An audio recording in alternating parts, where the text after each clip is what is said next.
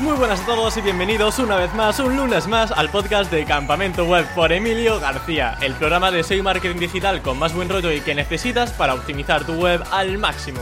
Y si quieres contratar un hosting y servidor de calidad, puedes contar con Rayola Networks, un hosting SSD con soporte en español para que tengas la mejor experiencia y rendimiento. Recuerda que en la descripción de este podcast puedes acceder a la promoción exclusiva de Rayola Networks para Campamento Web. Si vas a crear un nuevo sitio, aprovechala.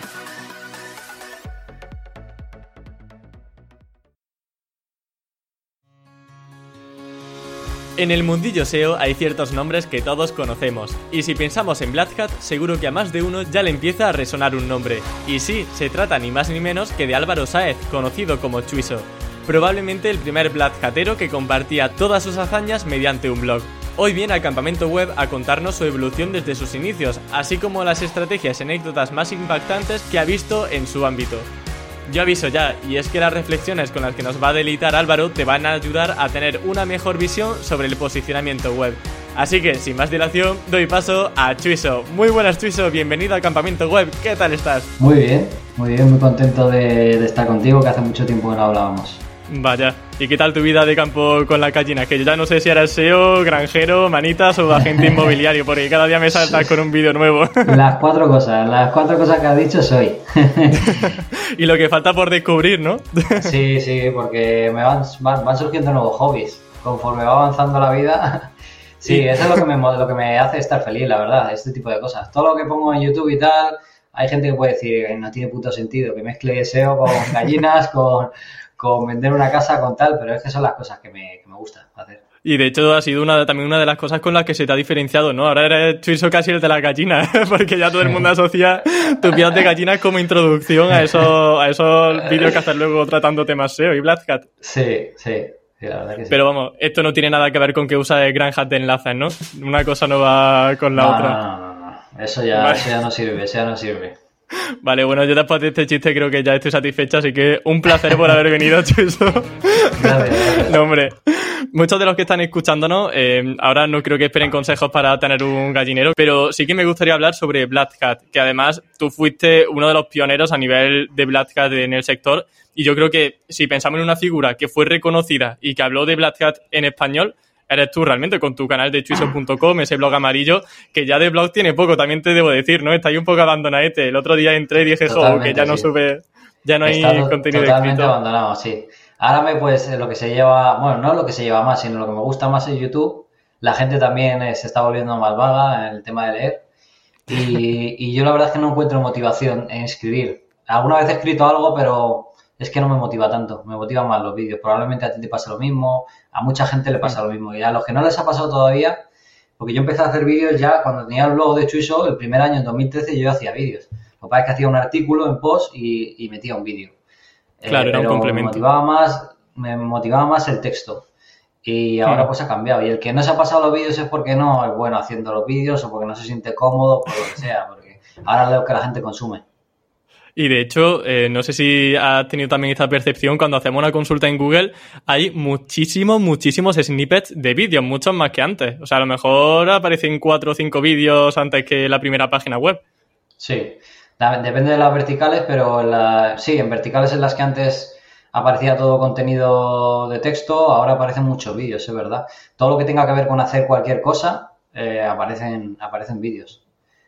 Eh, hay gente que comenta también, por ejemplo, que como complemento a una página web de, una página web de afiliación de Amazon, por ejemplo, eh, dicen, bueno, vamos a crear también un canal de YouTube, tipo lo que hiciste tú de freidoras en, eh, en tu canal de Chuiso, pero hacerlo con un micronicho. ¿Tú eso lo ves bien? Hacer un micronicho no solamente web, sino también hacerlo en formato vídeo para YouTube.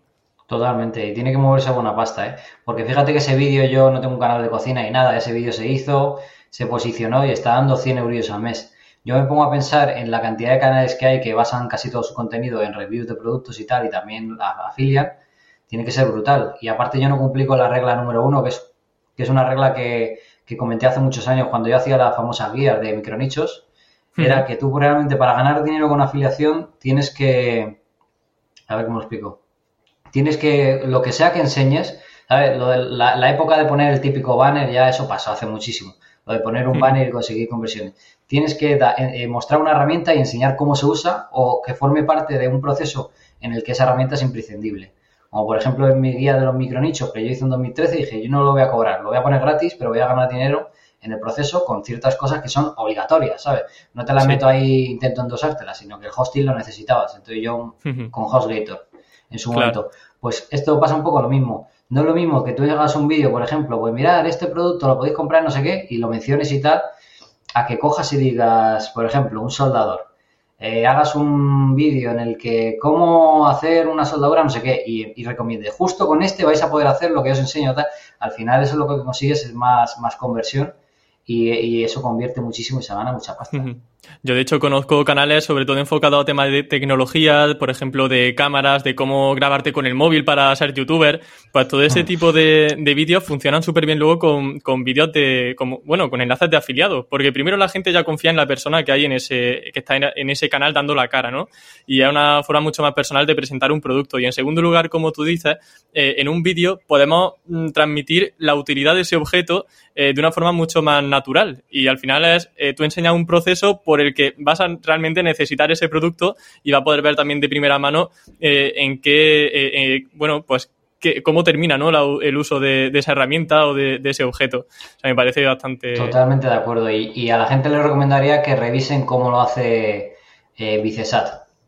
Vicesat mete enlaces de afiliación, no, no hace casi promociones con marca ni nada. Él mete puro enlace de afiliación de Amazon y de AliExpress.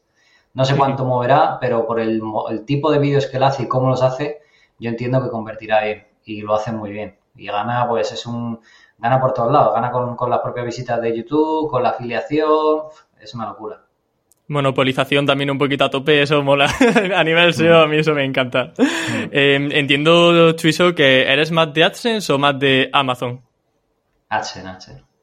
AdSense a nivel de páginas web, ¿no? Eso lo he visto en algún tweet que, que dice, bueno, esto era sobre todo un experimento para ver qué tal funcionaba Amazon. soy realista, yo sé que se gana más dinero con... O sea, si tiene una web potente con el mismo, el RPM es mayor en Amazon afiliados, pero también requiere más inversión Amazon afiliados y es más complicado y, y, es un sector mucho más pequeñito, porque al final son las keywords transaccionales, productos que se venden, al final son keywords transaccionales eh, o, o, productos que están en venta en Amazon. Y entonces AdSense te abarca muchísimo más, AdSense te abarca todo. Es, es, la gente me decía, no, es que se va a saturar los nichos, los nichos de AdSense no se saturan, te lo aseguro. Lo que se saturan son temáticas que se ponen de moda. Empiezan a hacer todo el mundo webs de trámites, empieza a hacer todo el mundo webs de significado, de sueño, de nombre, de tal, empieza a hacer todo el mundo webs de descargas de... Al final se saturan los mercados, pero es que hay 50.000 mercados que no conocemos, pero que como no están de moda, ¿sabes? Pero que tú te pones a buscar y encuentras de números de teléfono, de no sé qué, hay, hay 50.000 y la cuestión es que no, sé, que, que, no te metas en lo que están haciendo todos, sino que tú mismo localices nuevos posibles sectores que, cumplan un poco lo que yo digo que es call to click, o sea, nichos que con poco tráfico que tienen buen RPM. Definitivamente, ¿cuál es la metodología que más te gusta para encontrar nuevas palabras clave que no estén muy competidas, como decía? Eh, yo la metodología que explico es eh, bueno, en, Team Platino Rookie di el famoso Excel, que hubo muchos coños con el Excel y tal. Y ahí pues daba lo que... Yo todavía no lo he encontrado, eh, estoy buscándolo, pero no. es una cosa que enseñé ya en Team Platino normal hace muchos años, que era la, verbos transaccionales, mezclarlos con palabras o directamente tirar de, programas o nombres de aplicaciones, mezclarlos con palabras, descargar, instalar. Eso es un, es un win seguro, casi seguro, porque normalmente funciona bien. ¿Vale? Si rankeas, no te va a funcionar al 100%, pero es un nicho muy grande y que puede funcionar. Por eso lo enseñé en el curso Rookie. Pero yo lo que recomiendo ya en mi curso de pago, o lo que le recomendaría a toda la gente, o los que ganen dinero con AdSense saben cómo funciona, es que tú al final encuentras a otras personas que tienen nichos que te llaman la atención porque con poca autoridad, con pocos enlaces, tienen mucho tráfico. Y si aparte tú ves ahí ciertos rasgos de, de call to click, de que probablemente sean nichos en los que haya mucho clic, no sean webs informativas, eso no vale para nada ¿vale? Cuando son webs muy grandes y mueve mucho tráfico, pero es, para mí es un quebradero de cabeza. Te vas a pegar además con los algoritmos, servidor grande, para mí no merece tanto la pena. Cuando ya encuentras una persona que lo hace bien, pues empiezas a tirarte el hilo. Y con HRF es muy, es muy fácil, porque haciendo un poco de CSI, uno que lo hace bien, le encuentras 20.000 webs y entonces ves cómo lo hace y de ahí sacas ideas y te puedes meter en nuevos sectores, ¿sabes? No es copiar los nichos, es, yo qué sé, es como en la vida real. Tú puedes salir, tú, si tú quieres ser millonario o tú quieres tener éxito en las empresas, vas a empezar a fijarte en las personas que veas a tu alrededor que tengan éxito, ¿sabes? Si eres un parguelas, te leerás el, libro de Padre Pobre, Padre Rico y te pensarás que lo, comentarás, ¿no? y vas a ser Elon Musk, pero lo más probable es que tengas éxito eh, viendo a tu alrededor, ya sea por internet o en la vida real, pues la gente cómo se ha ganado la vida, al que le va muy bien, al que le va menos bien, y ahí pues ves un poco, ¿no? Dónde está. Pues esto es un poco igual, pero en, pero en lo digital. Y al final por CSI, por HRF encuentran muchos nichos. Pues que me has leído la mente porque la siguiente pregunta era justamente cómo sacas nichos de la competencia. Has comentado HRS, pero por ahondar un poquito más, ¿cuál es ese procedimiento que tenemos que hacer para sacar ideas de nichos de, la gente? Sí, pues con tener un solo dominio de nicho, lo sacas todo. O sea, empiezas a navegar por HRF y es como hacer deep linking. O sea, de un dominio sacas otros y de esos otros sacas, y es exponencial, es como una pirámide inversa. Entonces, eh, necesitas un, buen nicho, una persona que sepas que hace un buen nicho. Hay algunos que son súper clásicos, Internet paso a paso. Eh, hay un montón de webs medio grandes que atacan keywords, que yo llamo call to click, eh, que ahí tiene tendencia al click y a través de ahí, pues, sacar las, los sitios orgánicos parecidos. Entonces, tú sabes que HRF te da los 10 sitios que más se parecen, que tiene el mayor porcentaje de homogeneidad de keywords. Si comparten un 70%, te lo muestra ahí. Luego te muestra que comparten un 65%, los 10 que más comparten keywords.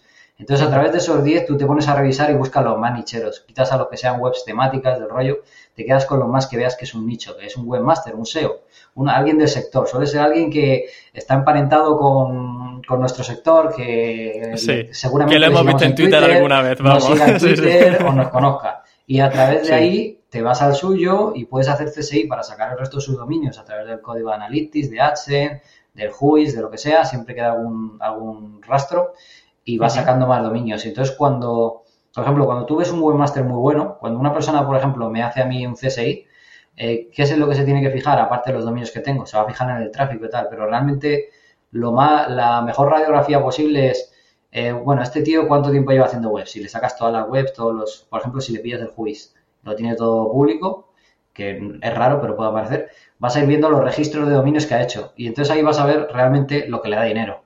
Porque si empezó en el año 2013 registrando dominios de imágenes graciosas, pero ya nunca más lo hizo, pues eso no le da dinero. Pero si durante el 2013 y luego 2017 ha seguido registrando dominios de una temática muy específica, es que esa temática probablemente sea un winner en el sector y entonces pues merece la pena a lo mejor echarle un vistazo. Entonces, al final es meterte un poco en, su cabeza, ¿no? En su trayectoria. Y eso, es una, manera muy efectiva.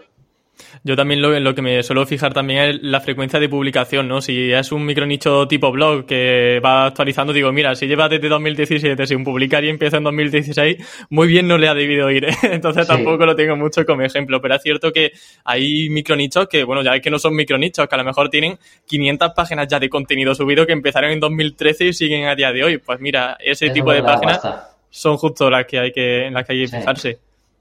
Hay otro, un tema bastante interesante también que genera siempre mucha inquietud es el tema del link building. Así que sobre Black Hat puro y duro, obviamente vamos a hablar, pero vamos a entrar antes en una, eh, en una estrategia Black Hat un poco más para todos, ¿no? Que todo el mundo hace link building y quien diga que no, pues está mintiendo.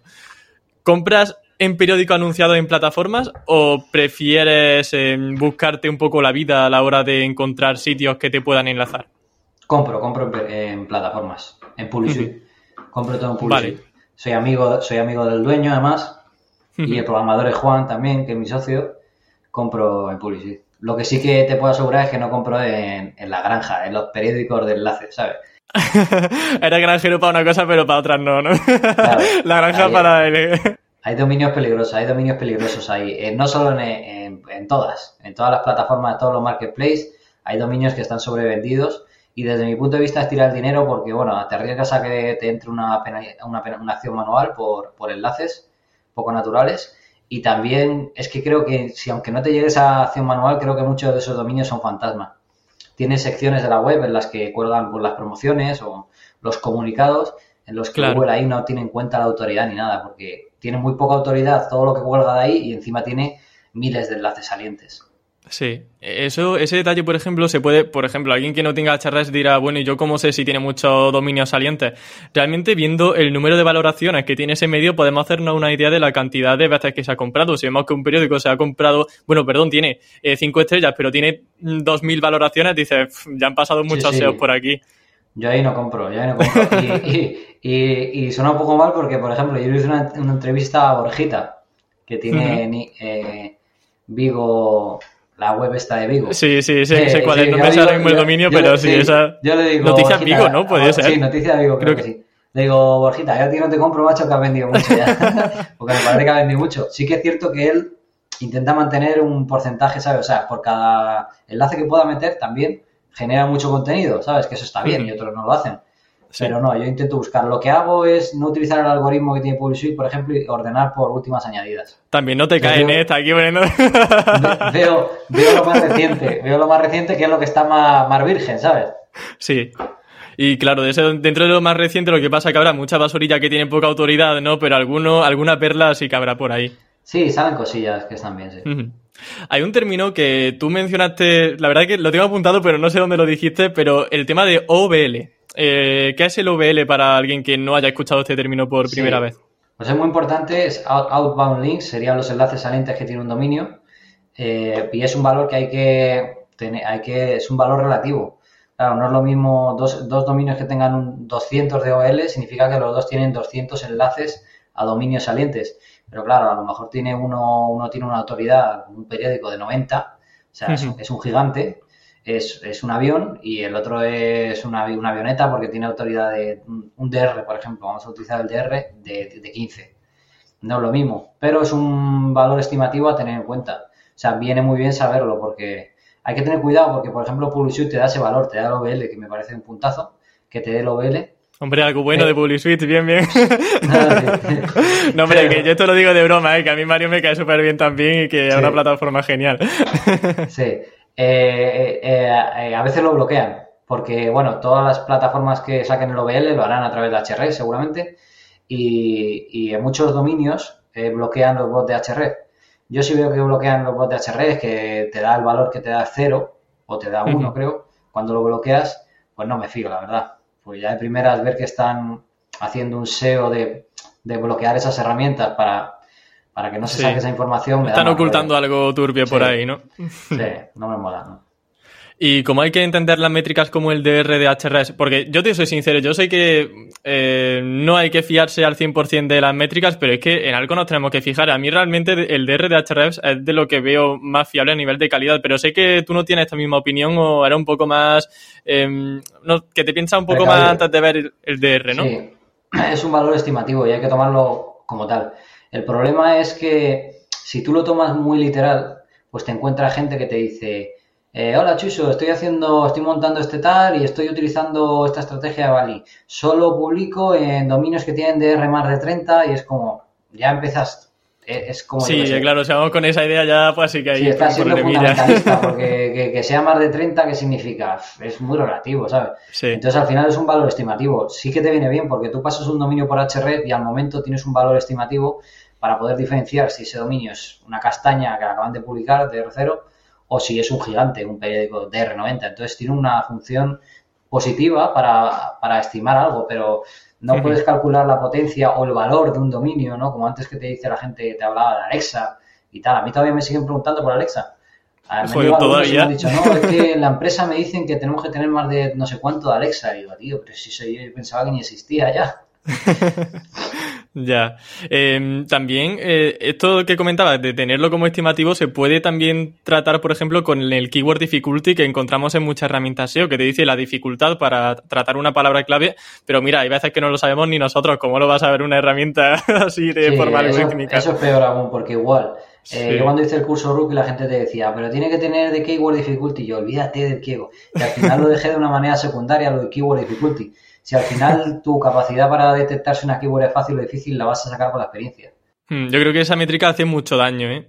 Sí, hace, esa probablemente hace mucho más daño que la del DR y todas las demás. Esa, la del hmm. keyword difficulty, es que por lo menos yo que sé, si la hiciesen a desarrolladores españoles enfocado en Google España y en nuestro idioma, pero es que además están súper desvirtuadas porque están basadas en, el, en Google Estados Unidos, en, el idioma inglés. Entonces, en, en español, bueno, todos son súper fáciles, ¿sabes? Prácticamente, menos que pongas zapatillas o que pongas keywords gordas, todas las valoran como súper fáciles con esos algoritmos y, no tienen nada que ver con la realidad. Sí. Em, aquí para continuar también con el tema del inbuilding, quería comentarte también ¿Qué prefieres? ¿Un sitio que tenga mucha autoridad o un sitio que tenga una afinidad temática muy alta con tu proyecto? Eh, ¿Pero para qué? Para conseguir un enlace, ¿no? Sí, para comprar un enlace. Porque hay ocasiones en las que a lo mejor vemos un medio que tiene, vamos a poner el caso, por poner un DR que, aunque no, aunque es algo estimativo, un 15 de DR, un 20 de DR, y tiene buenos enlaces, pero tampoco es la panacea. Y luego ve otro que tiene a lo mejor 45, 50, tiene unos cuantos enlaces buenos, y dices, ¿qué me voy a por el temático que no tiene tanta autoridad o por el que tiene mucha autoridad pero un poco más general? Uf, es que depende. De la, que te pongo aquí una aprieto, yo sé que es una pregunta peliaguda. Pero hay que decir depende. Lo podemos ejemplificar, por ejemplo, si me dices, ¿qué prefieres? ¿Un enlace en el país? Para un, yo tengo una web de criptomonedas y tú me dices, ¿qué prefieres? ¿Un enlace en el país o prefieres un enlace en Bean Crypto? O en el blog de Coinbase. Pues yo es que, es que por cojones te voy a decir en Bean Crypto, en Coinbase o en el blog de Binance, ¿sabes? Aunque tenga la mitad de autoridad, que no sé si es el caso pero siempre elegiría la temática. Pero claro, mm, si ese, si comparamos el país con una web muy, aunque sea temática, muy baja, pues no, porque probablemente en el país, si yo tengo la posibilidad de elegir el artículo o el título, eh, aunque no tenga nada que ver con la temática, al ser un periódico, voy a rankear por el término que le ponga en el título. Entonces, probablemente el resultado va a ser el mismo. Al final, si es una URL susceptible de rankear para un término, eh, va a pasar igual en el país que en la web temática y de los dos va a salir el enlace hacia mí. Al final lo importante es que de ese dominio va a haber una URL que va a tener un ranking para un término que a mí me interesa y que me va a enlazar. Me da igual que sea de, un dominio con mucha autoridad o que sea de una web temática. La que yo considere que vaya a posicionar más rápido para esa keyword que yo quiero es con la que me quedaré. ¿Buscas eh, que ese post patrocinado posicione para alguna palabra clave o es algo secundario? Sí, sí, eso sí, para mí es importantísimo porque eso es lo que traquea Google. O sea, Google, Google en, su, en sus bases de datos, digamos, va a tener esa URL rankeando para un término que sea relativamente importante. No puedes poner un término muy importante, tiene que ser un poco una keyword long tail. Que si no te posiciona antes que la página web, a mí eso me ha pasado en alguna ocasión y yo llorando diciendo, pero esa página era mía. Sí, bueno, pero si, si, posiciona y enlaza tu dominio y en el artículo lo sabes conducir bien, yo creo que no es tan, ¿sabes? Es como cuando hacíamos enlaces que decíamos, hay que enlazar a Wikipedia para que, para como fuentes de referencia, y dices, joder, pero ¿y si Wikipedia rankea mejor? Bueno, Wikipedia ni lo cuentas al final, porque la gente Wikipedia lo busca para la descripción, pero siempre busca más información, ¿sabes? Sí. Era como, aquí en enlazo para que no, que no sea mi competencia, y siempre decíamos a Wikipedia. Sí. Eh, luego otra cosa también bastante curiosa en el link building y que de hecho cada vez se ve un poco más el tema de comprar clics o llevar tráfico a un, de, a un enlace dentro de una reseña. Dicen, no solamente, hmm. compra, no solamente compras el post, sino también eh, como clics que van a derivar tráfico de esa reseña a tu página web. ¿Eso lo ha hecho alguna vez? Eh, sí lo he hecho. Mira, por ejemplo lo he hecho, y esto nos lo enseñó originalmente Rubén Cabra, que es un SEO también que está como una cabra, como su propio nombre eh, nos enseñó una metodología para entrar en Discover y estuvimos haciéndolo durante un tiempo. Y bueno, iba muy bien, la verdad. Estábamos haciendo hasta, llegamos a hacer 500 euros al día con AdSense, en un día. Eh, pero claro, el algoritmo de Discover no es igual que el algoritmo de Google. Eh, yo no lo he probado, por ejemplo, no, he probado Cliqueo, que es la herramienta de Álvaro Rondón. tampoco he probado en condiciones la, la SEO Box el CTR Box, no lo he probado. Es que a mí todo ese tema siempre he visto un punto que no me ha convencido, que ha sido la que a largo plazo no lo veo tan, tan útil, ¿sabes? Porque tienes que mantener esa cantidad de acciones como para subir. Entonces yo alguna vez, por ejemplo, hace muchos años en Team Platino mostré lo de eh, sugerir búsquedas eh, y lo hice con curso SEO, creo, puse el curso SEO y recomendaba Chiso, pero claro, dejé de hacerlo y a las tres semanas desapareció o a las dos semanas. Y yo lo tengo documentado porque yo grabé el vídeo y salía, pero luego se quita. Entonces dices, joder, y tengo que estar constantemente pendiente, eh, eh, eh, todo el rato pendiente de que aparezca ahí y de continuar haciendo ese tipo de acciones y tal. Entonces fue algo, no sé, no, no me convenció tanto, ¿sabes? Claro, que igual se ve el boost, pero es igual es porque Google ve que es viral, porque es tendencia, pero claro, en cuanto se pierde ese factor de viralidad o ese factor de tendencia, igual vuelve todo un poco a, la normalidad, ¿no? Y esa web pasó con la web de los andaluces son, Y, pero sé, sé, que funciona porque se está usando además mucho en reputación online. Eh, hay, hay, personas famosas, políticos, lo que sea, que ya su propio nombre está, la, la keyword que te sugieren es pues fraude, eh, condenado, prisión, lo que sea, y ellos mismos pues contratan empresas de reputación online que utilizan estos clics para eliminar esas sugerencias. Un poco pillos también, eso sí que es Black Hat del chungo. eh, has dicho antes lo de Discover, que no me ha quedado muy claro si, si puedes ahondar un poco sobre cuál fue ese experimento que hiciste con Rubén Cabra, si no me equivoco, eh, sobre Discover. Sí, Rubén Cabra lo menciono porque él, él, fue el primero que me lo enseñó. Eh, no, montar sitios con noticias para entrar en Google Discover. No sé si sabes que empezaron a mostrar en Ser Console la, la, sección de Discover y bueno, ahí se empezó a saber un poco más de Discover, de cómo funcionaba. A veces ves, veías, de repente tenías un, una nicho, yo tenía nichos que de repente veía una subida que te cagas y decía, ¿qué ha pasado aquí? Y es que me habían metido en Discover. ¿Pero qué dice? ¿Un nicho en Discover? Pero a mí eso... ¿Pero cómo has conseguido eso? Sí, sí, me ha pasado... Nada, nichos que no tocaba, nichos que a lo mejor tenía que hace un año que no lo tocaba, de repente tenía un picotazo y había entrado en Discover. Para URLs específicas pasa. Eh, a mí, por ejemplo, me han escrito muchas veces y me han dicho, apareces en Discover. Yo con mi canal de YouTube en Discover. sí. Eh, sí, me, lo dice Josu, por ejemplo, que trabaja conmigo. Me dice, tío, siempre que subo un vídeo le aparece en Discover. Al final va metiendo. Va, eso funciona por los intereses. Discover no, son, no, es un portal de noticias que es el mismo para todos los españoles o para todos los al final son noticias orientadas a tu... Entonces, si tú buscas mucho sobre SEO, te aparecen, pues, de repente te aparece una noticia que a lo mejor es un poco antigua o, que no o que no ha pillado bien la fecha o que la ha indexado más tarde, te aparece en Discover. Funciona de una manera, o al menos al principio funcionaba de una manera muy rara. Los enlaces acortados de Twitter, yo tengo una teoría que es que el algoritmo de Google, bueno, esto lo estuvimos hablando hace ya unos años en SEO Plus. Eh, Google compra los hits de las redes sociales para detectar la viralidad, lo que está viral. Por ejemplo, cuando un famoso muere, eh, a través de los enlaces, por ejemplo, en Instagram, en Facebook, en YouTube. Todos van con parámetros, con tokens que tienen un tiempo de vida, pero en Twitter, por ejemplo, sigue siendo un t.co, que tú lo publicas en Twitter, copias el t.co, borras el tweet y ese t.co sigue ahí. Entonces, de, alguna manera, yo lo que creo que Google hace es que para su para sus resultados eh, freshness, los resultados inmediatos, no para los rankings de, zapatillas o de keywords así establecidas, que el, crawling y la información que tiene del público es muy importante, sino para resultados inmediatos, cosas de ahora, utiliza la información de las redes sociales. Lo que pasa es que a lo mejor no a largo plazo. Tú le mandas mucho tráfico referido de Twitter y notas que Google te crawlea mucho más y en el caso de Discover directamente es que te metían Discover. Una de cada cuatro, una de cada diez veces, depende de la salud de tu dominio y a veces los dominios se quemaban. Pero lo que nosotros hacíamos para ganar dinero eran noticias que publicábamos al momento. Indexábamos, mandábamos tráfico y de vez en cuando pues te entraba una en Discover, yo que sé, Belén Esteban se ha operado las tetas o yo que sé, o cualquier cosa de esa, lo que la gente busca. Claro, eso te va a preguntar, al final todo un poco salseo, ¿no? Buscando el clic y, demás. Sí, lo podías hacer con cualquier temática porque con todos entra, pero hay temáticas pues que son más mainstream. Entonces ahí tenías que mover mucho tráfico y al final buscabas temáticas llamativas. También te digo que lo dejamos de hacer porque dejó de, dejó de ser tan, de funcionar tan bien. Pero yo creo que hay gente que lo sigue haciendo. Eh, también, eh, nosotros metíamos varias noticias en Discover al día. Publicábamos y metíamos varias, ¿eh? Y se ganaba dinero, pero tampoco te creas, luego en el tráfico nos gastábamos dinero, ¿sabes? teníamos días 100, 200, 300 euros al día y a lo mejor nos gastábamos, pues, yo qué sé, 10, 20, 25 euros en, en tráfico, ¿sabes? A través de pop-ups. Qué bueno. Ves que van saliendo de estrategias conforme vamos hablando.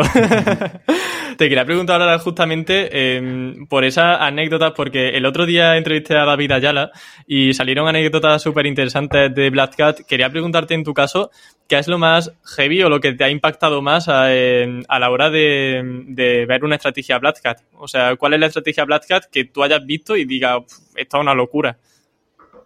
Bueno, las, las redirecciones infinitas que hacen los sitios, por ejemplo, de iniciar sesión Hotmail, que es un nicho muy rentable. Son webs que pueden dar mil euros al día y cosas así. ¿Qué dice todo eso? Mueve, muchísimo tráfico. ¿Qué pasa? Que como no resuelven la intención de búsqueda y están reventadas de enlaces eh, y generan un rebote brutal, pues las están penalizando constantemente. Entonces lo que hacen los webmasters que siguen empecinados en trabajar estos nichos que es porque se gana mucho dinero, yo lo entiendo, es que van haciendo redirecciones constantes. Entonces, te hacen una redirección tras otra, tras otra. Yo he visto dominios que te, con 15, 20 redirecciones. Yo nunca me he metido en ese nicho porque sé que, o sea, si me fuese a meter en ese nicho casi me pondría a hacer CPA, ¿sabes? que, que también se puede ganar ese dinero y más, y, pero eso es de lo más hardcore que me ha visto. Y ya si no, que, y ya si nos salimos de lo que es Black Hat y nos metemos ya en, porque no es Black Hat realmente, en, putadas online, en gente que se guarrea o que se hace competir, sea negativo, que no es exactamente, que no es Black Hat. Eh, una que me llamó la atención mucho el año pasado, creo que fue, fue cómo utilizaban el DMCA, eh, las reclamaciones de DMCA para tumbarse unos nichos a otros, ¿vale? En, temática de cerrajero. Pero bueno.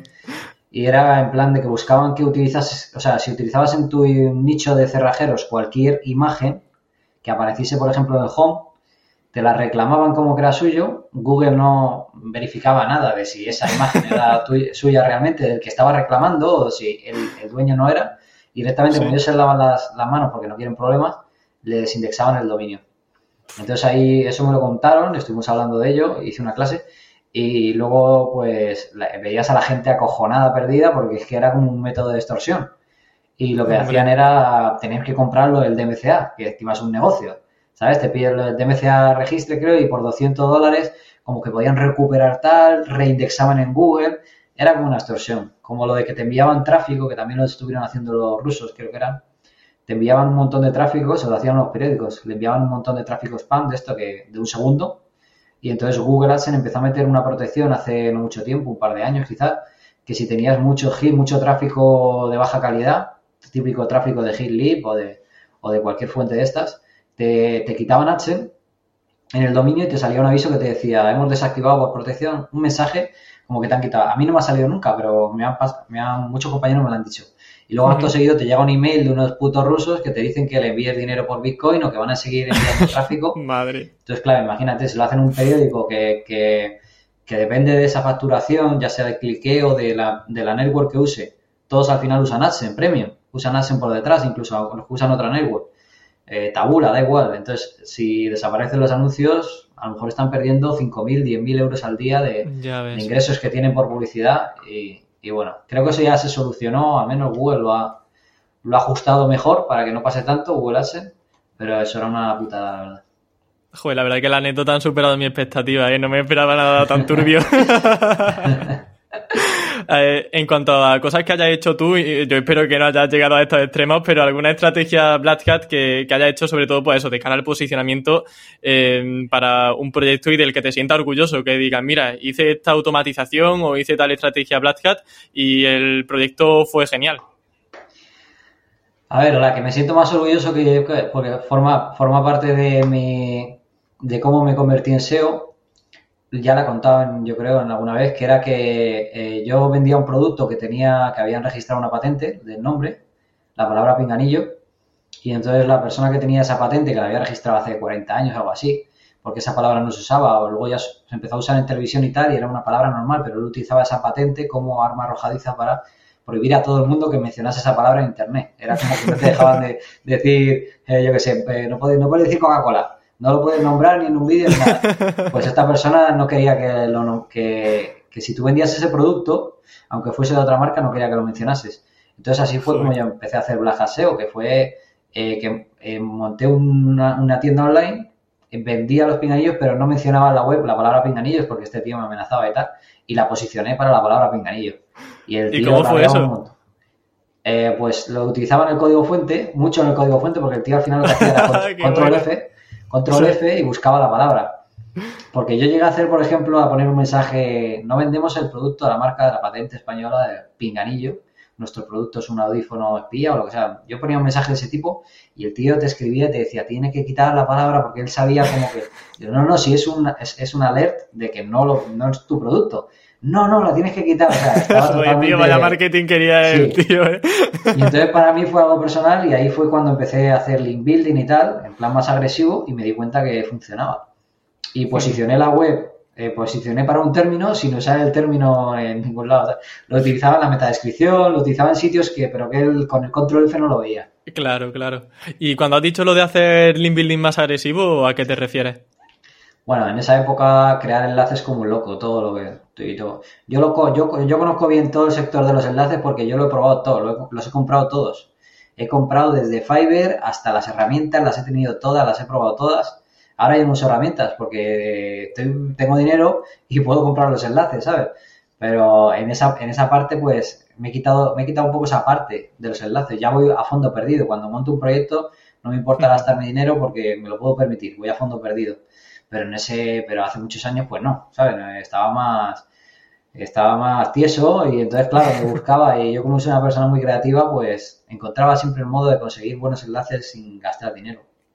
¿Y sabe ahora de herramientas para aquellos que estén iniciándose que puedan ser interesantes a la hora de crear enlaces? ¿O las que conoces están ya un poquillo, son ya antiguas de tu ah, época cuando empezaste Chuiso? a la gente le diría, mira, hay herramientas que siguen funcionando sobre todo para nichos pequeños y tal. Si indexan las URLs y se hace buen contenido pueden funcionar, pero ya la gente le diría, invierte mejor en href y, pasas por ahí a nicheros y le sacas dominios buenos gratuitos, ¿sabes? Un buen nichero no siempre tira de reseñas, ¿sabes? Un nichero que ya le va muy bien tira de reseñas porque tiene dinero y no le hace falta invertir tiempo. Pero un nichero que se las busca, pilla enlaces gratuitos y al final están los que todos conocemos ya porque ya están reusados, pero siempre hay nuevos enlaces porque la gente es original también y acaba encontrando nuevos. Y tú te acabas montando un Excel y vas tirando de ahí. Hay mucha reticencia a veces a hacer esos enlaces manuales porque dicen que no funcionan, que eso es una pérdida de tiempo. En tu caso, sí lo ves interesante, al menos si no tenemos recursos para comprar post patrocinados, ¿no? Es que es mentira eso de que no funcionan. Son enlaces, o sea, son URLs públicas que Google crawlea y tal. Otra cosa es que me digas que un enlace específico es una mierda. Pues claro, hombre, yo prefiero un enlace en el país que un enlace en un foro, ¿sabes? Pero que no funciona, yo creo que no. Un buen enlace que derive tráfico, que indexe, que, que consiga meterle un algo que sea susceptible de rankear por una palabra relacionada con tu nicho, cualquier enlace de ese tipo, no todos van a funcionar, pero es lo mismo con las reseñas. También comprar reseñas y a lo mejor algunas están son sitios. Yo te digo que he comprado más de una y más de dos y más de tres que no han funcionado. y que la he comprado y luego no, ha movido nada. Y, es que muy. El tema de las reseñas, eh, la gente te dice: si le mando, si me gasto 300 euros en reseñas, voy a lograr posicionar. Y yo digo, como es que a lo mejor no, ¿sabes? Es muy probable que no. No siempre, no es una cosa que funciona, sí o sí. Lo que pasa es que sabemos que hay una relación directa entre el link building, o sea, la autoridad que mandas con enlaces, y el posicionamiento, pero no es garantizado para nada. Te voy a poner en un aprieto, porque claro, has dicho que no hay garantía de posicionar, pero si, imagínate yo soy un cliente, eh, aunque sé que no llevas cliente, y digo, Chiso, quiero que posiciones mi proyecto de aquí a 30 días eh, sin límite de inversión y te dejo que hagas lo que quieras. Y me da igual que me penalicen en una semana. ¿Tú qué harías? ¿Qué es lo primero que se te viene a la cabeza? Joder, pues lo tengo clarísimo. Me iría a todas las, no solo a, PubliSuite, que es mi preferida, me iría a todas y compraría todos los putos enlaces de prensa del mundo, eh, pero no lo haría directamente en plan keyword exacta y tal, haría algo viral. Pues, por ejemplo, algo que sea susceptible de mandar tráfico viral, ¿sabes? Si me dices que es un proyecto de cerrajero, pues este cerrajero, cualquier, lo que hace Pornhub, Pornhub lo hace, no sé si has visto que, de repente cogen, dicen, a ver, estrategia de marketing, imagínate, tienen ahí una, una sección de marketing entera, in-house, dicen, a ver, ¿qué hacemos ahora? Necesitamos reseña gratuita, bueno, pues vamos a decir que un ciego nos ha denunciado porque no puede ver el porno o lo que sea. Y cogen a un ciego, le, dice, le pagan mil euros y le dicen, mira, vete ahí, ponnos una denuncia que nosotros mandamos luego la nota de prensa a todos los medios y es una noticia tan viral que lo publican y le sale por mil euros. ¿sabes? Algo que vale cientos de miles de dólares le sale por... Pues al final, pues yo qué sé, si tienes un negocio de cerrajero, pues un, buscas un titular viral, cerrajero no sé qué, no sé cuánto, y luego te pones a comprar reseña a fondo perdido, vas a conseguir tráfico, vas a conseguir autoridad. O sea, haría algo así. Es más, yo creo que yo, si trabajas en una empresa para hacer ese tipo de cosas, se me daría bien. Yo hice INEP, pero iba a hacer publicidad, porque soy una persona, como te digo, soy muy creativo. Es uno de mis puntos fuertes. Soy creativo y le doy mucha vuelta a la cabeza. Eso me ha ayudado en el SEO, pero también me habría ayudado en el marketing, la publicidad, en cualquier cosa eso. Y haría una barbaridad de esas. ¿Tú, ¿Tú, sabes lo que de lo que me está acordando ahora? De la publicación que hiciste hace tiempo cuando se la colaste a los medios con una noticia del Rubius, creo que era del Rubius, ¿no? Que, que, todo el mundo... De, eso de Justin Bieber, perdón, eso es, sí. Que se empezaron a publicar una noticia falsa que pusiste, ¿no? En Twitter me parece que era, ya que hace mucho tiempo de eso. Sí, salió en el mundo y todo. Salió en un blog del mundo, salió en varios, en, varios medios de prensa. Y eso fue pan comido, ¿sabes? Pues puedes hacer lo mismo con, con otra cosa. Es que es muy fácil porque los medios a día de hoy no verifican la información casi. Yo he ayudado a medios ahora a publicar noticias con el tema de las estafas piramidales y tal, que es un tema que sigo bastante. Y me cuesta a veces porque les tengo que explicar y tal, y a veces veo que ponen cosas y digo, no, esto no es así, es así, ten cuidado. Eh, ahora mismo no es culpa de los periodistas, porque los periodistas van a contrarreloj, ¿sabes? Tienen mucho curro y tienen poco tiempo, entonces tienen que sacar el... Ahora lo que se premia es la velocidad con la que sale la información.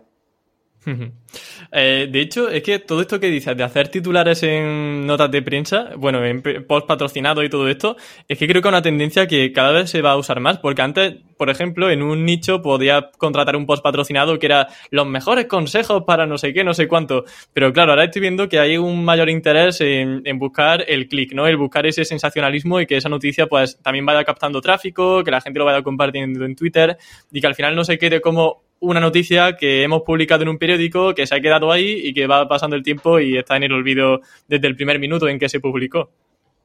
Sí, es ya mezclar un poquito el marketing con el SEO. No es comprar la reseña como tal para decir, tengo un enlace aquí, sino, bueno, voy a comprar un enlace y además a lo mejor conseguimos algo más si, si es una web que tiene tráfico y tal. Yo realmente para los nichos y tal no hago eso, porque no tengo proyectos así tan grandes. Pero si yo, por ejemplo, que tengo mentoring ahora, quisiese hacer, pues mira, tenemos que hacer algo para que pille tal, pues seguramente montaría algo así. Haría algo llamativo, buscaría la idea, ¿sabes? Es como buscar la, gran idea para realmente, no siempre va a funcionar, pero si funciona, estaría muy bien. Claro. Para el nicho entonces sí que sería un pelín, no agresivo, sino un poco más ir a keyword exacta, ¿no? Porque de hecho al comienzo de la entrevista me decías que sí que tenía en mente siempre esa keyword pululando por la cabeza sobre la que quería posicionar una nota, un post patrocinado. Sí, por ejemplo, si, a ver, es que depende del medio. Si fuese comprar zapatillas, por ejemplo, la keyword que yo quiero posicionar, no voy a hacer un artículo que sea que mencione simplemente comprar zapatillas porque seguramente no lo, no lo voy a lograr. Pero a lo mejor hay una keyword long tail asociada que es eh, las mejores zapatillas deportivas, algo así. Y a lo mejor diría, pues mira, creo que este medio, con un artículo que hable sobre esto, podría rankear top 10 para ese término y si creo que puede lograrlo, pues entonces sí. Pero no voy a atacar con zapatillas porque no va a entrar en top 10, menos que sea un gigante y un gigante vale pues mucha pasta en un enlace. Sí, con respecto al tema de autoridad, ya con esto cerramos la pata de autoridad, que la verdad que ha dado bastante en la, en la entrevista. Em, comentabas que con los dominios expirados tienes un poco de batallita, ¿no? Porque, claro, hay algunos, te has gastado mucho dinero en dominios expirados que luego no han resultado ser como tú esperabas. Y mencionabas que al final el perfil de indexación tiene un papel importantísimo a la hora de adquirir o usar un dominio expirado a no usarlo. Entonces, yo te quería preguntar, ¿Actualmente usas dominios expirados con esto en mente? Es decir, que sea un dominio que no haya sido desindexado. Sí, para mí es la parte fundamental. Eh, lo, comenté porque me he dado cuenta que cuando estaban expirados o llevaban ya dos años sin usarse y tal, a mí las sensaciones que he tenido no lo puedo no lo puedo demostrar porque no es muy complejo hacer un experimento para verificar si es verdad o no. Pero esas han sido mis sensaciones y me la ha compartido mucha más gente.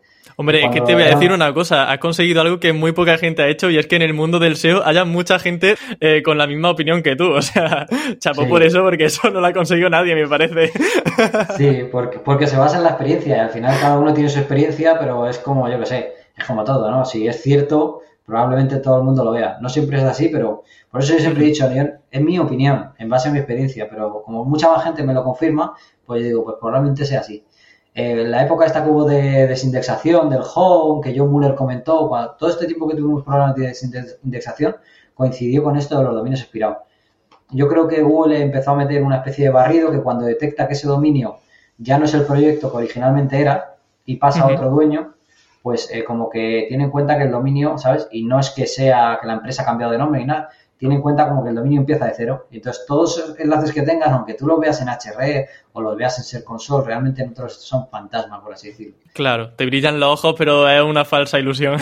claro, es una, ilusión. Entonces, mi sensación es que tienes que conseguir eh, agarrar el dominio cuando acaba de expirar y no cambiarlo demasiado para, como para que se note que es un proyecto distinto y que sea temático. Y creo que ahí sí que funcionan pero no tiene nada que ver con antes. Antes funcionaban mucho mejor los expirados, es que era una barbaridad. Eh, ahora tiene que. Muchas veces yo los registro que siguen indexados y aún así digo, no está funcionando. O sea, no, algo ha fallado aquí, porque aunque seguía indexado, este dominio no está tirando. Yo los aspirados los utilizo para montar webs automáticas. O sea, de repente le meto 2.000 URLs, 5.000, 10.000 y, y veo que no, no todo funciona igual. La verdad que aquí ya es un poco ir a la deriva, ¿no? Esto de me gasto mil euros en un dominio expirado, pero claro, con el miedo de que a que, a que no sirva para nada esa, esa inversión. Yo no, me yo no me he gastado nunca tanta pasta en un dominio expirado. Me he gastado 300, 400 euros, ¿sabes? Yo es que con los gastos soy muy comedido también. ah, yo también, yo soy...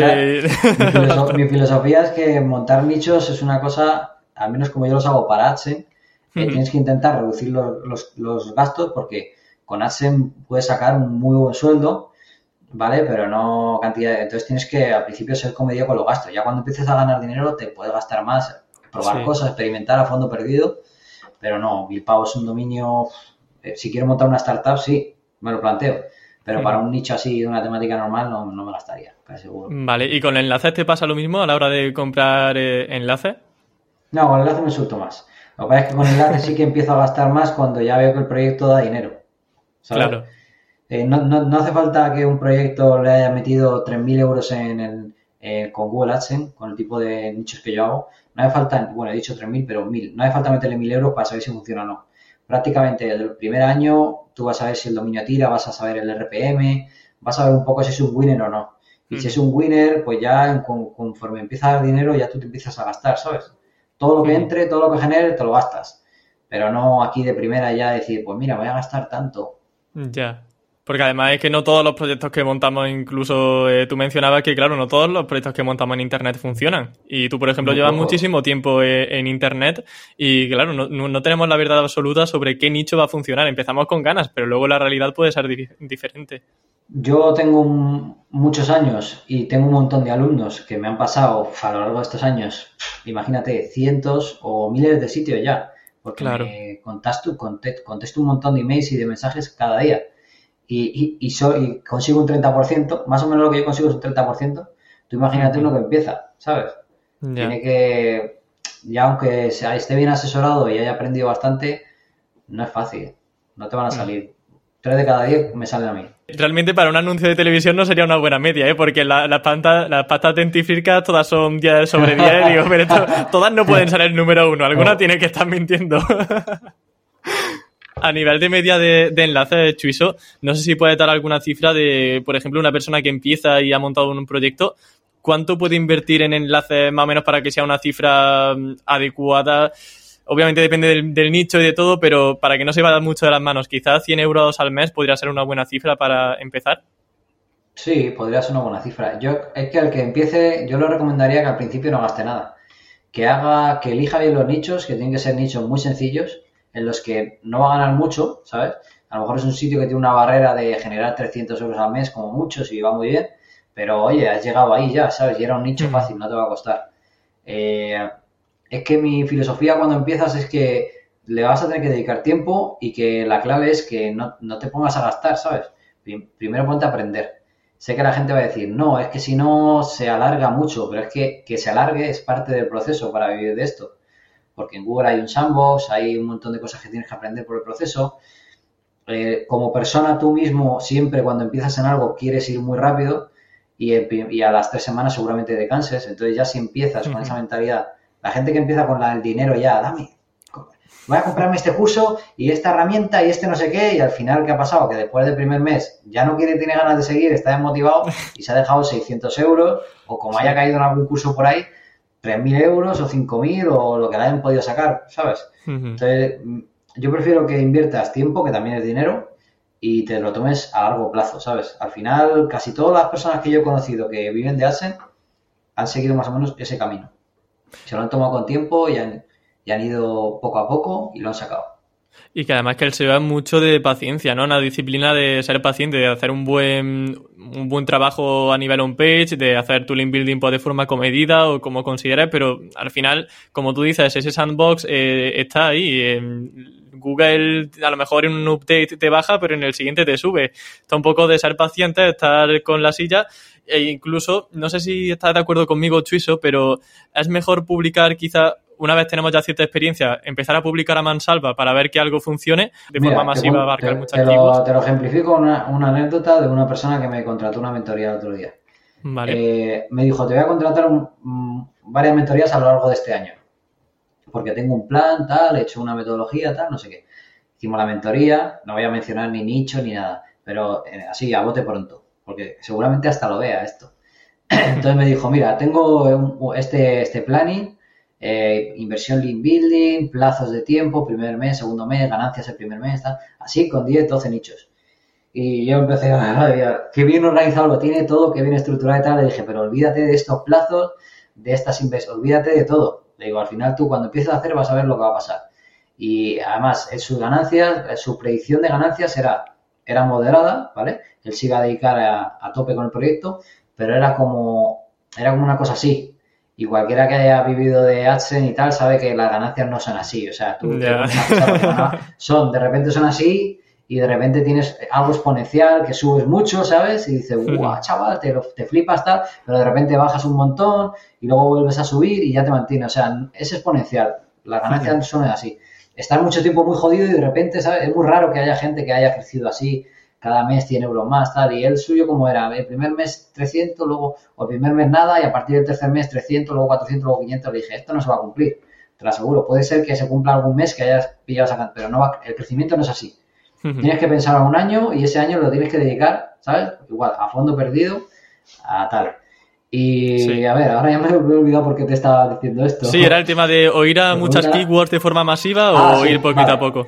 Vale, te explico cómo lo hizo él, que me pareció chapó. Y le dije, tío, esto lo has hecho muy bien. Él vio mi curso de rookie.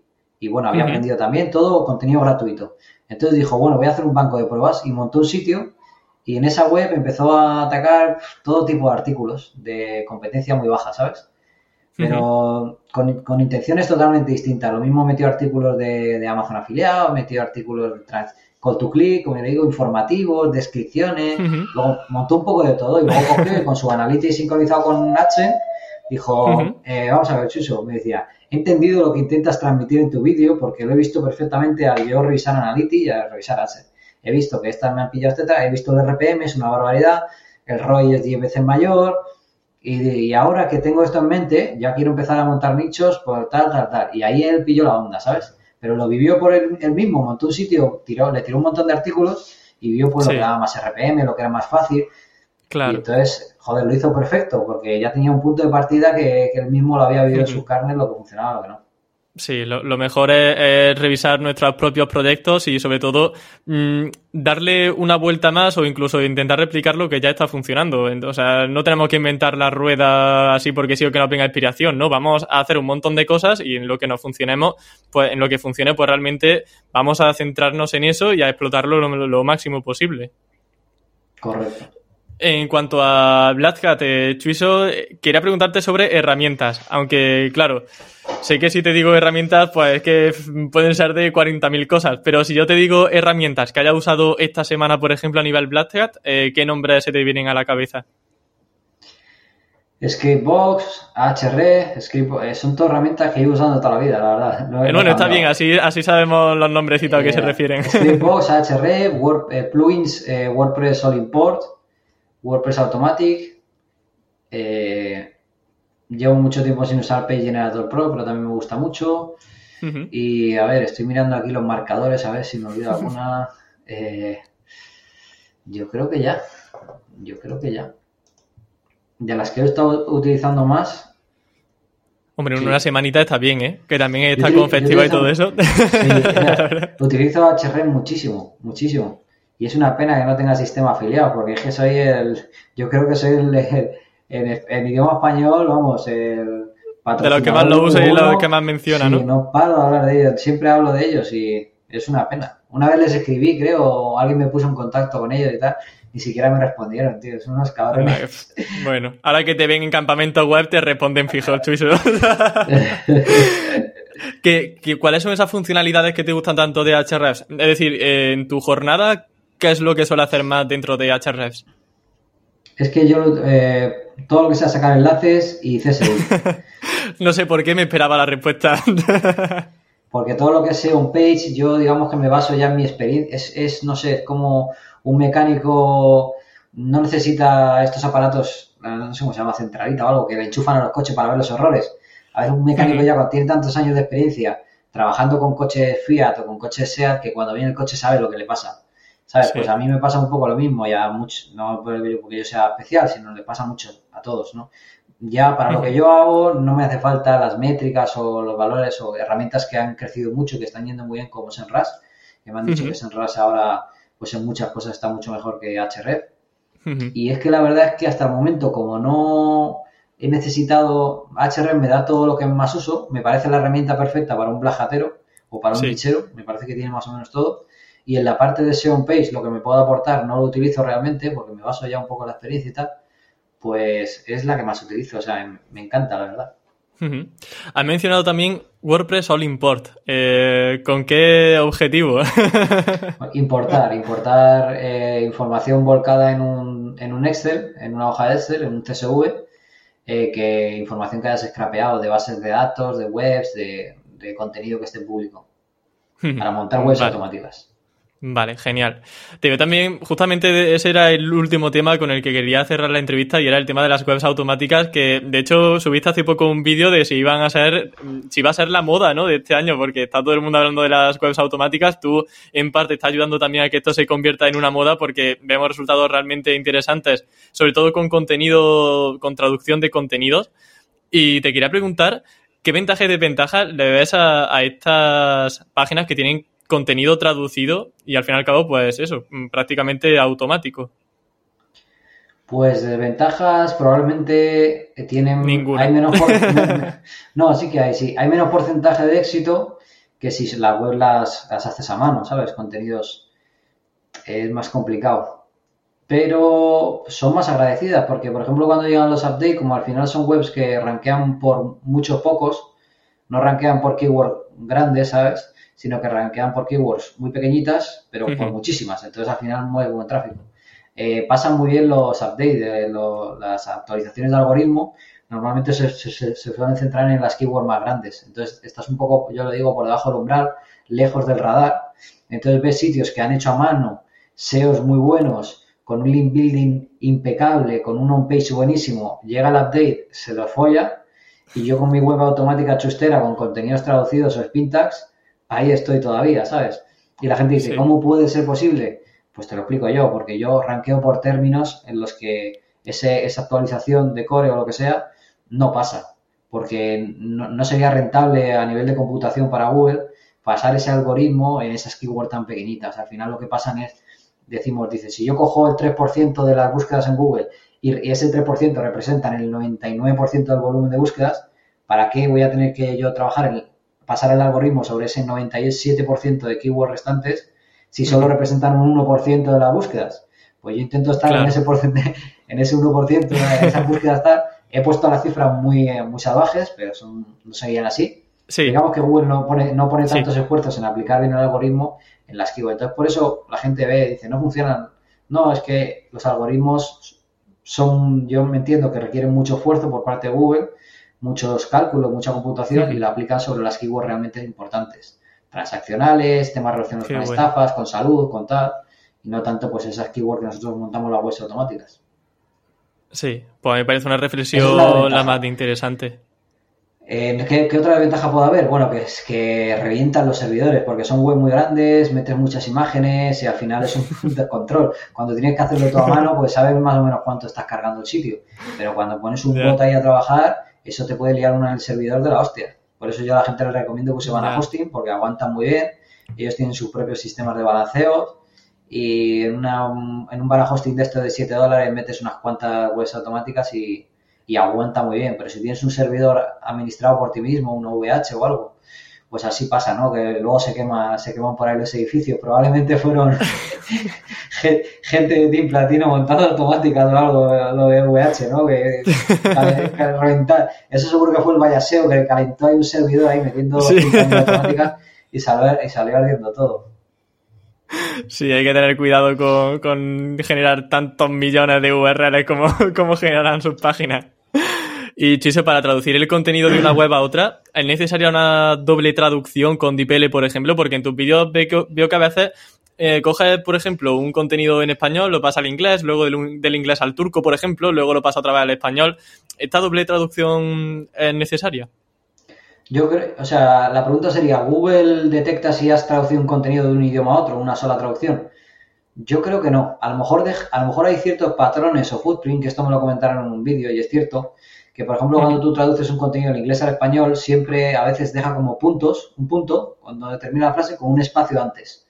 Y eso es un patrón que se puede detectar. También has visto que cuando traduces algo con dipele, te deja al final un... Te pone, este contenido ha sido traducido con dipele y mucha gente cuando... Bueno, entonces ya lo tienes. buscas, buscas eso entre comillas aparece, pero ese es error de novatos. O sea, en, realidad los contenidos traducidos se podrían Google lo podría hacer perfectamente con sus algoritmos, pero yo creo que no lo hacen. ¿Por qué? Porque yo he hecho, he probado todos los tipos de traducciones, dobles, triples traducciones desde hace muchos años y no he visto que utilizar un, traductor u otro o hacer dobles o triples traducciones haya habido de diferencia con hacer traducciones simples o traducir con el de Bing o con Limbanex o con DeepL, con ninguno de, o sea, no he notado diferencias. Yo creo que es una, es que es una lotería, es que la montas la web si no sabes si te van a funcionar. Es como los nichos, montas a mano. No lo sabes, es una lotería. Entonces al final tienes que hacer muchos, porque yo creo que ni siquiera un trabajador de Google te, si yo le doy tres dominios webs automáticas, mira, tengo estas tres ideas, ¿cuál va a funcionar? Ni él lo sabría. Porque es un puto algoritmo tan complejo que, que, que, es tú, hazla y que Google valore. Y puede pasar cualquier cosa, ¿sabes? No lo sabes. Otro punto, otro punto negativo de las webs automáticas es que en cualquier momento habrá una update y dejarán de funcionar. Eso probablemente pasa, igual que eh, los enlaces de GSA ya no funcionan como funcionaban antes, igual que los dominios expirados ya no funcionan como funcionaban antes. No es normal que haya, igual que con la web de Amazon afiliados, igual que con las webs de automáticas, siempre todo tiene una fecha de caducidad, como tú y como yo, ¿sabes? Entonces todo va a acabar desapareciendo y el tema es aprovecharlo. Hay gente que se queda con el consuelo de, nada, es que eso al final no acabará funcionando. Bueno, pues tú puedes montar cualquier otro negocio y también acabará hundiéndose. O sea, nada es para siempre. O sea, el tema es que mientras funcione, si yo puedo hacer dinero, lo voy a hacer y cuando deje de funcionar, pues haré otra cosa. Y si soy muy bueno haciéndolo y gano mucho dinero, pues lo enseñaré para que otra gente lo pueda hacer. Eh, eres optimista, ¿no? Con este, con, e, con esta metodología. Estimas que hasta dentro de unos mesecitos, aunque sea, ¿no? Unos mesecitos de disfrute de contenido automático será posible, ¿no? Años, años, años, años. Y años, bueno, entonces... Pues igual dura mucho. Tú piensas que ahora, por ejemplo, se nos ha abierto un nuevo horizonte con el tema del contenido de GPT-3. OpenAI, la API de OpenAI, eh, contenido generado por inteligencia artificial. Eso nos abre un mundo de posibilidades. Yo ya estoy probando cosas. Me han escrito personas que eh, están montando webs con contenido automático, periódicos con noticias automáticas que scrapean tendencias, movidas muy chulas, o sea, y ya la creatividad de la gente ahí va a hacer el resto. A ver, le quedan, es como yo que sé, en 2013 yo cuando empecé con lo de los nichos, la gente decía que los micronichos, que eso ya no funcionaba. En 2013, cuando empecé yo el blog, decían, nada, eso lo hacían en foro beta, pero ya eso no funciona. Y seguimos hablando a día de hoy, ¿sabes? Sí. O sea, que hay, mucho por ahí, hay mucho Nostradamus que, que no tiene ni puta idea de esto, porque hay cosas en la vida que pasan muy rápido y hay otras que nos pensamos que va a ser mañana mismo, como coches voladores, y a lo mejor no lo, llegamos a ver nunca, ¿sabes? Eso no, lo sabemos. Vaya, hay que ser optimista también con esto y eso, que vamos a tener bastante... Hay que aprovechar mientras dure, no sabemos cuándo acabará, pero hombre, esperemos que años y años. Esto, como quien dice, solo acaba de empezar y las estrategias creativas se están viendo ahora más que nunca, así que que no lo corten, que podamos ver qué inventa la gente. Sí, claro, y, que te ves cosas. ¿Tú no has visto la web de la Embajada de Israel? No, no la he visto, ¿qué ha pasado ahí? Hay una, web, hay una web que hace Amazon Afiliados, es una web automática, siguiendo las clases de Mark Urels, que fue el que hizo las clases, eh, que era, eh, creo que embajada de Israel, punto no sé qué, punto EU, algo así. Es un dominio aspirado, súper cutre, no tiene ni SSL y tiene un orgánico, pero, de, pero es, un, es un auténtico bombardero y es la web más cutre que te puedas imaginar con un dominio de embajada y es una web automática. Ya me acuerdo que lo vi en Twitter, ya, me acaba de, venir ahora mismo el, el recuerdo que lo vi publicado en Twitter que se hizo viral. Nosotros tenemos mucho la broma esa de como embajada de Israel. No, cuando yo hice un tweet para que la gente me pasase dominio para yo analizar y creo que por ahí alguno lo ha compartido. Dijo, analiza la de embajada de Israel. Ya mucho tiempo hablando de ella. Probablemente la haya visto de, de ahí. Qué bueno, Chiso. Oye, pues un placer que te hayas pasado por Campamento Web. Yo dejo ya que tanto tú como los oyentes se puedan a crear webs automáticas, que como decimos hay que ir a mansalva con esto. Así que muchas gracias por pasarte de nuevo por aquí. Gracias a ti, Emilio, por pasar un buen rato y, y nada, un saludo a todos. Genial, muchas gracias, Chiso. Adiós. Chao.